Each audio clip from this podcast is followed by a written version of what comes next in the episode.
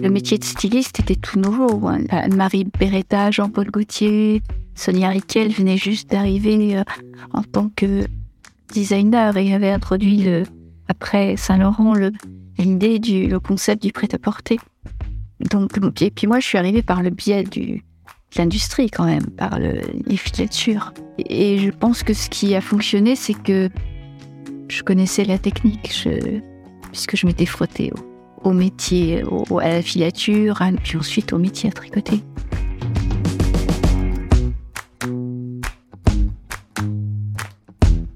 Hey, finto. Finta. Elles ont défriché des chemins, ouvert des voies, porté une voie, en Aveyron et parfois bien au-delà. Toutes ont en commun ce territoire, à partir de la ruralité qui les a naturellement façonnées, le témoignage de ces pionnières contribue à penser le rapport à l'accomplissement des femmes à la campagne, au féminisme et à l'enclavement d'hier jusqu'à aujourd'hui. Et si la journaliste Annick Cogent compare le parcours des femmes à des courses d'obstacles, la ruralité en serait-il un de plus? C'est la question, en creux, à laquelle répondent les pionnières que j'ai invitées au micro de Finta. Après Marie-Thérèse Lacombe, Daniel Puech, Nicole Fage-Galtier, Daniel Destug, Emmanuel Gazelle, Sarah Sengla et Josette Hart, qui se sont livrés dans la première saison des pionnières, je vous propose de compléter la collection. Aujourd'hui, avec Catherine André. Depuis Millau, où elle s'est installée, Catherine André s'est fait un nom parmi les grandes maisons du luxe français. On dit d'elle qu'elle est la magicienne de la maille. Elle, cite Jeanne Campion, Marguerite Duras, Georges Sand comme ses muses. Son atelier dans une ancienne mégisserie à Millau et sa dernière boutique à Rodez, où nous nous sommes retrouvés pour cet enregistrement, souligne son attachement à cet Aveyron où elle a choisi de vivre pour mieux rayonner à l'international. C'est en suivant son époux, Aveyronais et médecin, qu'elle est arrivée à Rodez d'abord, à Millau ensuite. Sa maison, à Haguessac, c'est son refuge, là où elle aime s'isoler pour créer et puiser son inspiration. Dans les paysages sud-aveyronnais qu'elle sillonne et qui lui rappellent l'Irlande. Mais c'est dans le nord Aveyron, sur les cosses du Comtal et de l'Aubrac, qu'elle entend réellement le chant de la terre aveyronnaise. Comme toutes les pionnières de la collection de Finta, je lui ai demandé de commencer par cette phrase, à la manière d'Annick Cogent. Je ne serais pas arrivée là si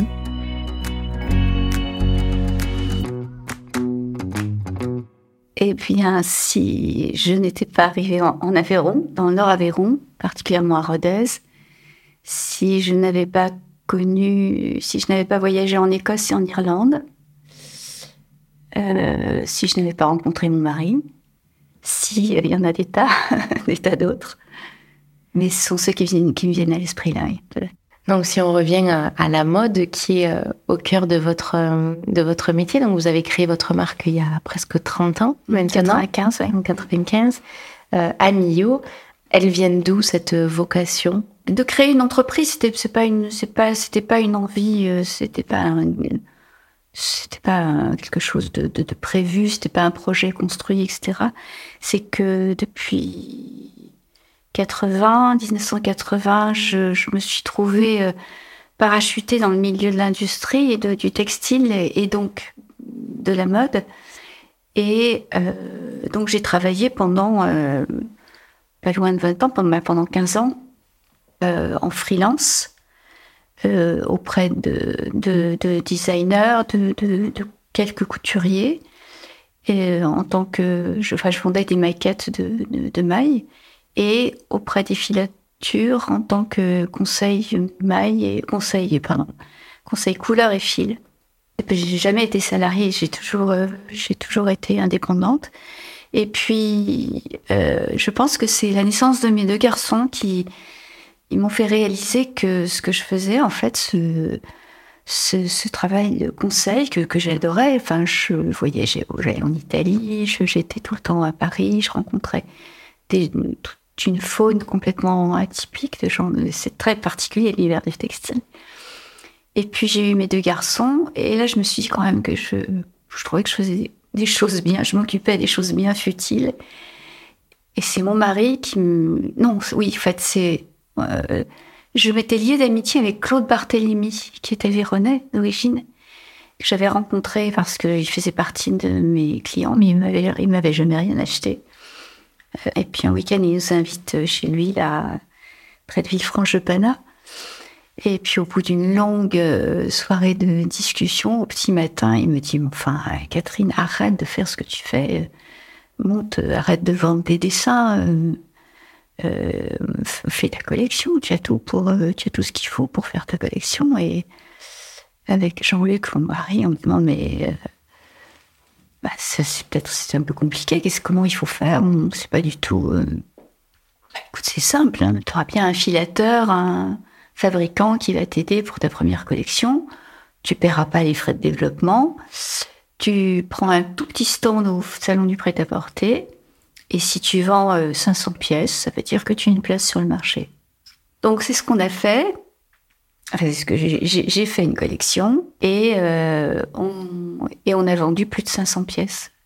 On a vendu 1000, 1000 euh, pièces, donc euh, ça y est, gros succès, voilà. sauf qu'on savait pas du tout ce que c'était qu'une latte de crédit, puisqu'on avait quand même une grosse commande de, de, japonais que mon mari avait pris sur un, dans une cabine téléphonique sur un bord d'autoroute. Moi, c'était pas du tout, je me, je me voyais pas du tout à la tête d'une entreprise. Donc, euh, je me reposais complètement sur, euh, sur les épaules de mon mari qui avait son cabinet de, pédopsychiatre. donc, il venait, euh, il venait jeter un coup d'œil, il venait, il vérifiait, il regardait la compta quand même. Et en bon Aveyronais, il est quand même perclus de bon sens. On a tout de suite vendu à l'export. Comme on a eu cette grosse commande de de japonais, on a cherché comment euh, faire un salon euh, au Japon. Et on, a eu notre première clientèle, euh, surtout japonaise en fait, finalement. Là, c'est toujours l'essentiel de votre activité, hein, l'export? Oui, oui. Bon, plus avec nos boutiques maintenant, puisque avec nos quatre boutiques, on, on est. Voilà. C'est à peu près l'équivalent de ce qu'on fait à l'export. La mode, vous vous y destiniez pas initialement, euh, en sortie d'études en tout cas J'ai pas fait d'études de mode du mm. tout. Hein.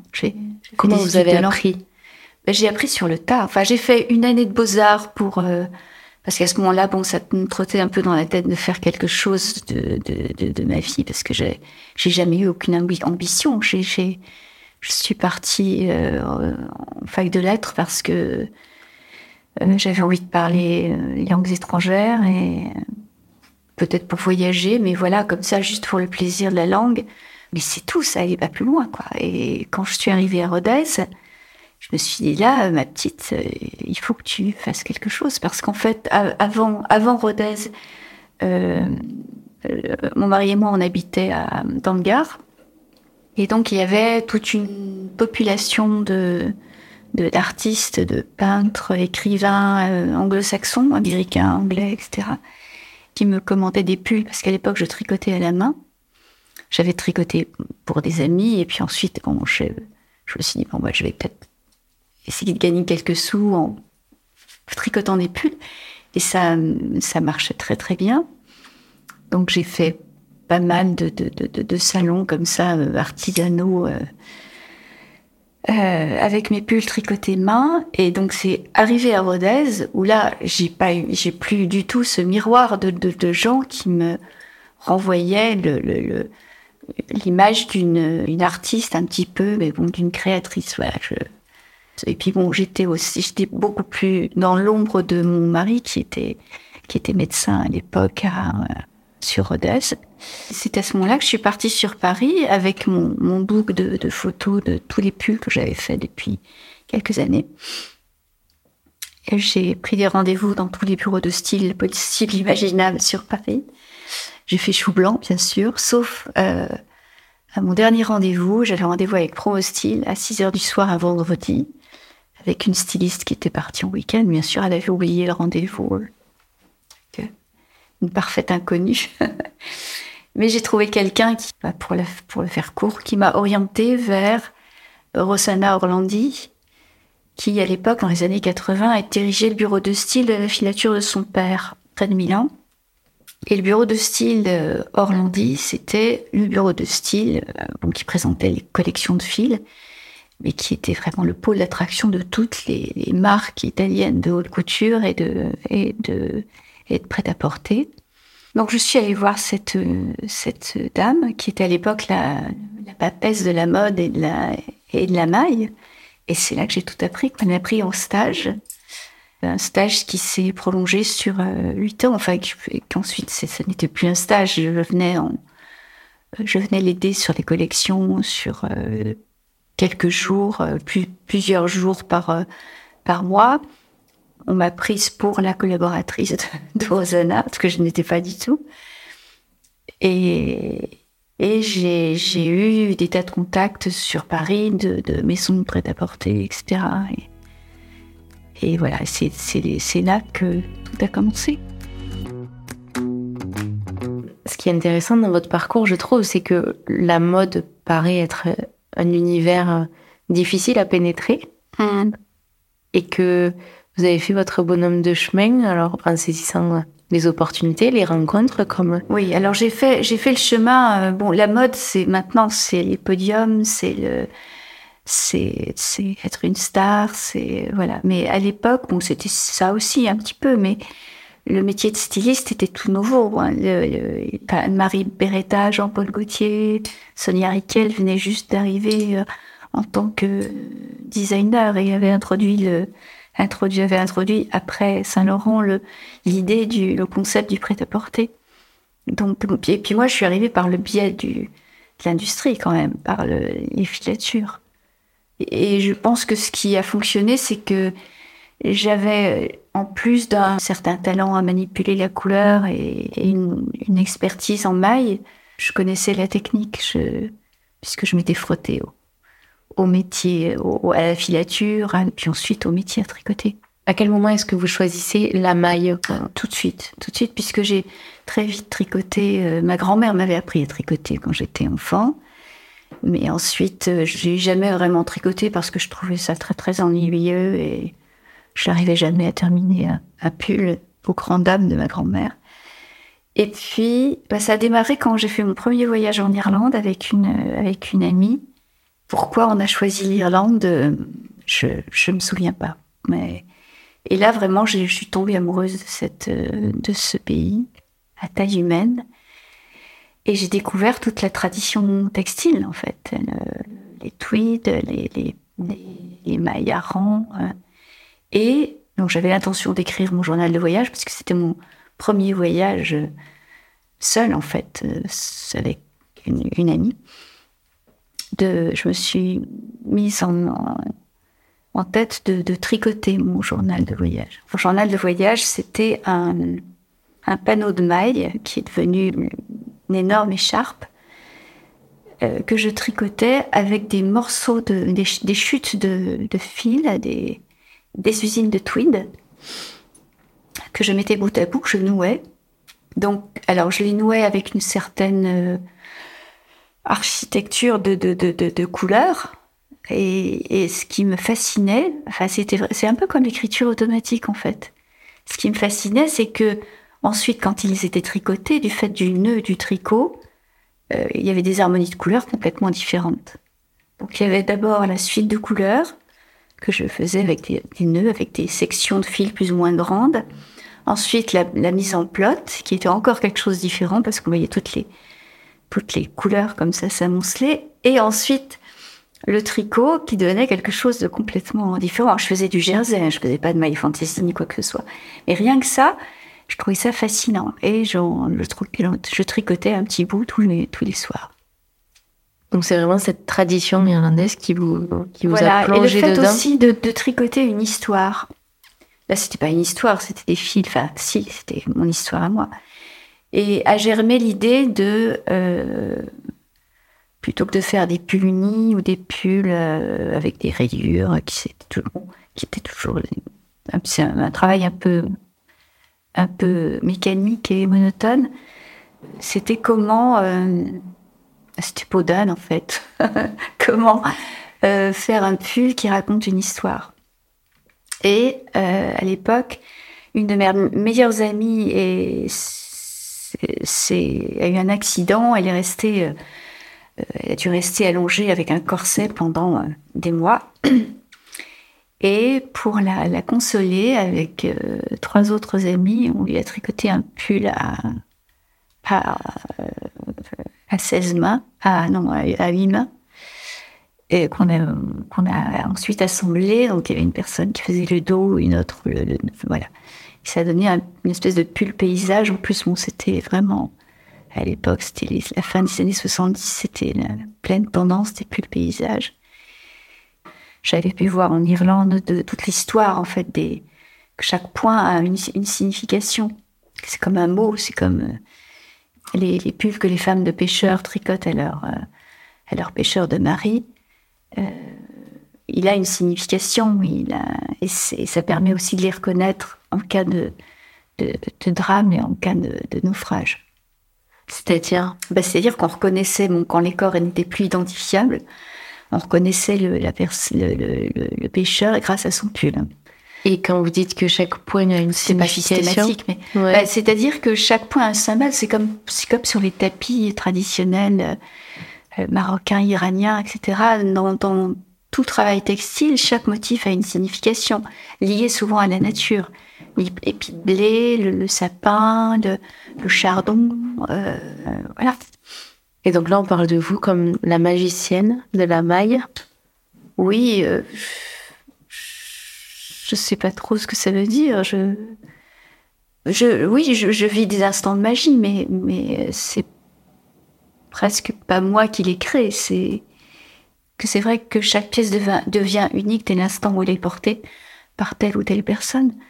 Parce que le vêtement, c'est pas, ça n'est pas rien. C'est, c'est, c'est bourré de sens. C'est, c'est notre deuxième enveloppe et ça parle. Donc, j'aime, j'adore rencontrer euh, les clientes dans mes boutiques, leur parler, voir comment elles, elles se sont appropriées le vêtement, comment elles le customisent, euh, comment elles le portent avec d'autres, avec d'autres marques, comment elles le coordonnent avec un, un pull qui a 10 ans. Euh. Parce que c'est ça aussi ce que j'ai découvert au Japon avec au contact de mes clientes japonaises elles gardent mes pulls comme leur kimono dans leurs armoires et ensuite, quand elles ne, peuvent plus les porter ou quand elles est venu le, temps de la, transmission et du don, elles, elles en font cadeau à leur fille ou à leur petite fille. Ça, c'est une volonté aussi de votre part d'avoir des, une ligne euh, intemporelle, de transgresser les saisons? Oui, oui, oui. Même si euh, je suis, je suis quand même pas mal imprégnée des, tendances puisque je fais partie du comité français de la couleur. Donc, euh, qu'est-ce que vous y faites dans ce On élabore une, gamme de couleurs euh, qui sera universelle, qui va qui va servir à, qui va voyager dans les salons, qui va être, voilà, qui va être, et dont vont servir les bureaux de style, bien sûr, qui regroupent euh, des designers comme moi, mais ça peut être des, des gens de la communication, des architectes, des gens vraiment de, de, tout bord. Donc vous, vous avez ce, ce lien avec la couleur de la saison. Oui, oui, oui. Mais après, vous, vous vous donnez complètement la liberté de sortir des autres tendances. Oui, mais en fait, euh, quand, on, travaille, le, vêtement étant un, un, objet de communication, avant chaque collection, il y a, il y a une histoire. Il faut construire une histoire, une espèce de scénario euh, pour avoir, euh, pour qu'un type de femme se dessine. Et donc, euh, s'il y a histoire, il y a, gamme de couleurs aussi, il y a, un vocabulaire graphique aussi particulier, bien attaché à cette histoire. Tout doit se, tout doit s'abriquer, tout, doit, il y a, tout doit, tout doit avoir un sens. Même si on laisse euh, aussi au, fil de l'élaboration de la collection le hasard euh, venir mettre un peu de thésaurus dans tout ça. Vous, est-ce que vos scénarios, ce sont ceux des voyages, toute cette inspiration Pas forcément, non. non. C'est si quand même un petit peu, mais euh, là cet hiver, c'est euh, les aurores boréales, enfin les pays scandinaves et nordiques, d'où les d'où les vitrines qui sont axées sur les, les explorateurs euh, polaires. L'été précédent, c'était tout simplement c'était Jacques-Henri Lartigue, les photos de Jacques-Henri Lartigue et la personnalité la, joie de vivre, le bonheur de vivre qui se dégage des, photos de, ce, de cet homme. Vivre d'avant, euh, c'était... Ah oui, alors ça c'est né un petit peu d'une histoire avec une cliente belge. Et elle a acheté un, château en Écosse sur, sur Nil. Et donc ça fait quand même quelques années de ça, ça doit faire 4 ans, 4 ou 5 ans. Et quand je l'ai rencontrée, elle la première fois que je l'ai rencontrée, elle m'a dit Ah, mais il faut absolument que vous veniez faire les photos dans mon château, etc. Et donc, euh, moi qui suis amoureuse des îles anglo-saxonnes, de l'Écosse, de l'Iran, donc cette île qui était complètement, euh, presque la plus lointaine des îles Hébrides, euh, j'ai commencé à complètement converger, à rêver de ça. Donc, j'ai fait une collection sur ce rêve, sur la restauration de ce château, avec la découverte des blasons, etc. Et puis encore avant, ben encore avant, c'était le Covid. Donc là, ça a été une collection très très particulière qui s'est faite euh, juste avec une, ma première assistante. On était tous seuls à travailler dans mon bureau. Et là, on s'est on, s'est axé sur euh, David Hockney ah oui, parce que j'avais vu il y a pas longtemps, c'est un film plus vieux que ça, mais euh, un film d'un italien, euh, The Biggest Splash. C'est le titre d'un tableau de avec euh, une comédienne que j'adore, qui est Tilda Swinton. C'était une histoire de piscine en fait. Au début, j'ai voulu faire une collection un petit peu sur ce décalage entre ce que portait Tilda Swinton dans cette, île euh, euh, italienne euh, au large de la Sardaigne, je crois, ou de la Sicile, je sais plus. Et puis ensuite, avec le titre du film, j'en suis venue à David Hockney. Et comme par hasard, quand je j'habite à Guessac et quand je tous les jours quand je vais au bureau, il y a une petite route qui de l'autre côté du Tarn, il y a une petite route qui serpente dans les dans les cerisiers et c'est vraiment pas dans les mêmes couleurs parce que les couleurs du tableau de David Hockney sont beaucoup plus fortes. Mais ça me fait penser à un tableau, euh, je sais plus, qui s'intitule, enfin, une petite route qui serpente avec deux, trois palmiers, des petites maisons. Euh, voilà, donc euh, voilà, c'est tout un tas de associations d'idées, de, de, de, de, Puis comme je suis beaucoup en voiture, je conduis beaucoup, je me déplace beaucoup. Donc c'est à ce moment-là que les, les idées se décantent et qu'il y a des choses qui remontent. Et à partir de là, du, moment où vous avez euh, l'idée, où vous croisez les idées, comment est-ce que vous travaillez? Alors, euh, bah, avec David Hockney, c'était facile. On a élaboré une gamme de couleurs vraiment directement inspirée de ces, de ces tableaux, avec beaucoup de nuances turquoise à cause des piscines. Bah, on a commencé à travailler des, dessins de, de mailles, des jacquards, et des imprimés, puisqu'en été on fait pas mal d'imprimés aussi, euh, basés sous les reflets de les reflets d'eau de piscine. Donc ça, c'est avec vos, vos assistantes Oui. Votre premier cercle d'assistantes Voilà, oui. j'ai que deux assistantes. Hein. Une assistante qui est très euh, axée imprimée et qui m'aide aussi dans la, toute la logistique de la collection. Et puis une assistante qui est avec moi depuis le début, en fait, et qui s'est mise à la maille petit à petit, qui, elle, euh, s'occupe plus particulièrement des, des pailles. Donc vous dessinez ensemble les, les premiers modèles Oui, enfin les modèles viennent après, les formes viennent après. C'est avant tout parce qu'en fait on, on, part du fil jusqu'au produit fini. Donc la priorité c'est élaborer la gamme de couleurs pour euh, pouvoir. Euh, enfin, on choisit nos fils en, en même temps, en parallèle, mais bon, c'est relativement simple puisque on, C'était plus compliqué au moment du Covid parce qu'il n'y avait pas de salon. Donc, on, s'est fait envoyer les collections par les filateurs. Mais comme j'ai quand même pas mal de contraintes, je prends toujours des fils qui, peuvent se laver facilement, euh, la couleur tient. Euh, et puis, j'essaie de prendre au maximum des couleurs naturelles. Donc, euh, c'est des 100% coton, ultra fin, c'est des mélanges viscoses polyamides. Et euh, donc la gamme de couleurs pour pouvoir euh, commander toutes les couleurs euh, de façon à pouvoir faire nos coloriages décider des couleurs et ensuite recommander, parce qu'il bien sûr il y a du déchet, donc on fait une première gamme de couleurs. Très très vite, il faut mettre en place les jacquards et faire les coloriages. Là, il y a des couleurs qui s'éliminent et ensuite on passe aux commandes pour en vue de fabriquer les, les modèles. En fait, tout se bouscule un petit peu parce qu'on doit, tant qu'on prévoit les, euh, les mailles et les, et les imprimer sur des bases de, de coton, euh, voile de coton pour l'été, il faut aussi euh, qu'on construise le, le euh, construise la collection et qu'on pense au modèle. Donc même si on a quand même une bonne proportion de de, de pièces qui sont euh, permanents, euh, un t-shirt reste un t-shirt, on va pas changer grand-chose, peut-être euh, l'encolure ou les manches, etc. Euh, il y a quand même un bon pourcentage de modèles nouveaux. Et donc là, il faut les lancer, il faut commencer à les mettre au point en même temps que tout ce travail de, de mise au point de mailles se fait.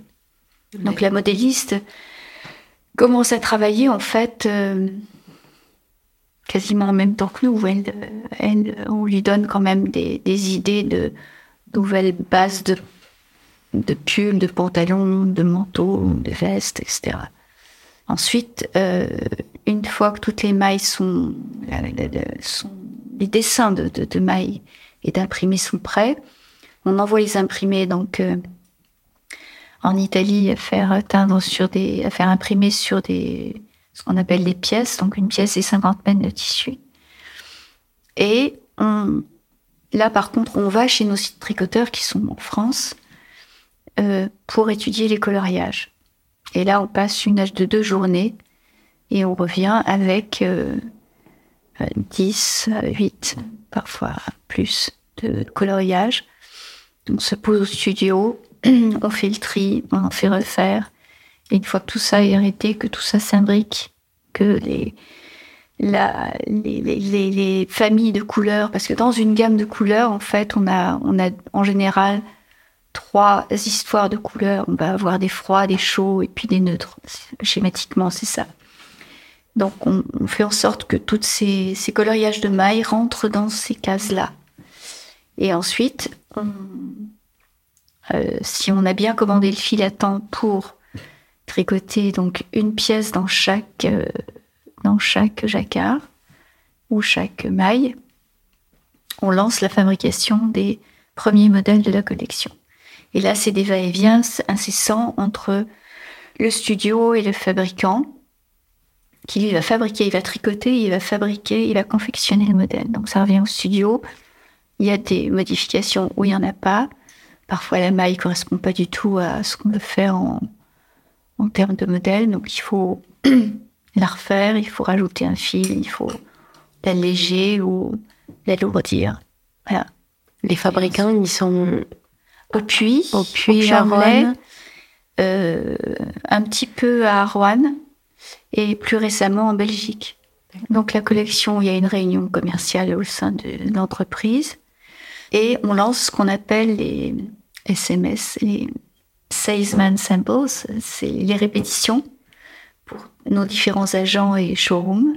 Donc ça veut dire qu'on multiplie cette collection, donc ça veut dire euh, en général 80 modèles, accessoires compris, par euh, 9, avec un timing de livraison pour pouvoir ensuite, parce que toutes ces répétitions reviennent euh, à Miyu pour être vérifiées, validées, étiquetées et renvoyées aux différents agents qui vont les présenter en showroom ou au, euh, au salon. Donc là, tout ce processus, c'est l'équivalent de, de six mois, c'est ça Maintenant, maintenant, parce que là, pour l'hiver, par exemple, on, on, a commencé en juillet par le salon défilateur. Il faut attendre début septembre pour pouvoir faire les premiers essais de fil. Donc on commence vraiment, on entame un petit peu en juillet, on brosse le scénario, etc. Et on arrête la collection fin novembre pour faire les prises de vue, euh, parce qu'il y a les prises de vue aussi euh, début décembre. Et pour le l'impression du, du lookbook qui nous est livré euh, fin décembre, début janvier. Début janvier. Et pour des vêtements qu'on retrouve en, en, boutique ou à la vente Qui vont être retrouvés en boutique. Les toutes premières pièces fin juillet dans nos boutiques. Est-ce que vous, à un moment dans votre parcours, vous avez ressenti une difficulté, euh, eu à, à faire à des obstacles parce que vous étiez une femme? Euh, Obstacle, pas vraiment, mais la première fois que je suis allée au Japon, oui. Alors tant que j'étais avec euh, le, les premières fois, j'étais avec un avec une interprète euh, femme. Quand j'ai eu affaire à des grosses sociétés euh, japonaises, des gros groupes japonais, des shosha euh, dirigés par des hommes, et que j'étais avec mon mon époux, je, je, je devenais transparente, ça c'est sûr, oui. Mais pas pas quand j'étais seule, non. Professionnellement, non. Non. Et même question par rapport à, au choix d'être en Aveyron, d'être euh, loin de Paris, loin du cœur du réacteur. Est-ce que ça a pu être un obstacle pour vous? C'est pas un obstacle, non. Au contraire, je crois. Enfin, si, dans la mesure où je, tant que je peux voyager, donc c'est pas, c'est pas, c'est pas un obstacle. Au contraire, c'est un, c'est un luxe de pouvoir travailler en, en province. Euh, franchement, ça m'inspire de moins en moins. Il y a de moins en moins de, de créateurs qui, qui, que, qui, que, que j'aime, que j'admire. Que... C'était qui que vous admiriez? Euh, Dries Van Noten, ça reste quelqu'un que j'admire beaucoup, même si depuis quelques saisons ça a beaucoup changé. Euh, bah, Issey Miyake, c'était pour moi un vrai créateur. Quoi. Il a, il était, c'était un niveau technique, c'était, c'est un inventeur. C'était un inventeur. Bah, comme tout le monde, j'ai adoré, j'ai admiré, euh, j'ai Chanel, Saint Laurent, tous les tous les grands de la haute couture, Balenciaga, Dior. Et ensuite, bon, Sonia Riquel, ça reste une grande dame. Euh, elle a une très belle histoire. Après, il y, en a, des tas. Il y a, beaucoup de, de designers japonais, euh, de maisons comme euh, Cabane de Zucca. Euh. Il y a des Italiens aussi, bien sûr. Euh. non, non, il y en a quand même beaucoup. Il en reste beaucoup. Et j'avais peut-être une question qui, qui n'en est presque pas une. Elle, elle est pas formulée telle quelle, mais votre travail me, me donne vraiment l'impression vous parlez de, de, vous comme une créatrice, une designeuse. J'ai l'impression que vous êtes aussi un artisan, une artisane. Oui, oui, si oui. J'aime pas trop le mot, mot créatrice parce qu'on ne crée rien. On ne crée rien. Personne ne crée rien. Personne. On interprète. On interprète. Catherine, je voudrais vous amener sur la dernière question euh, du podcast, qui est une question euh, également rituelle. Donc on commence euh, et on finit par deux questions inamovibles. Et donc celle qui conclut le podcast, c'est en quoi est-ce que vous croyez? En quoi? Ah oui, j'attendais la suite. Mm -hmm. J'attendais la suite. Il n'y en a pas, c'est vous qui l'écrirez. Euh, beaucoup de choses. Qu'est-ce que je vais dire en premier? Ben, Je crois en la vie, je crois en l'amour, l'amitié. Vous me faites pleurer. J'ai les larmes très faciles. Qu'est-ce que vous avez Oui, donc c'est simple. Euh, la communion avec les gens. Merci beaucoup. C'est peut-être votre regard qui m'émeut, parce que vous avez un regard tellement clair que je suis désolée. Hein. Mais non, il n'y a pas de souci. Merci beaucoup d'avoir pris ce temps-là. Partager euh, votre parcours. Vous êtes arrivé au bout de ce nouvel épisode de la saison 3 de Finta. J'espère qu'il vous a plu et que cette conversation avec Catherine André ouvre votre champ des possibles comme il a ouvert le mien. Vous pouvez prolonger le plaisir en découvrant ou redécouvrant toutes les femmes pionnières de la première saison sur www.fintapodcast.fr ou sur votre appli de podcast préféré. Il suffit de remonter un tout petit peu le temps. Finta est un podcast écrit, réalisé et produit par moi-même, Lola Cross. Il est mixé par Mathieu Viguier du studio Cute. Si vous appréciez Finta et que vous souhaitez soutenir mon travail indépendant, parlez-en autour de vous. C'est le meilleur soutien que vous puissiez apporter au podcast. Vous pouvez suivre toute son actualité sur www.fintapodcast.fr, sur les réseaux sociaux avec finta.lepodcast et aussi vous abonner à la newsletter pour recevoir tous les nouveaux épisodes directement dans votre boîte mail. À très bientôt.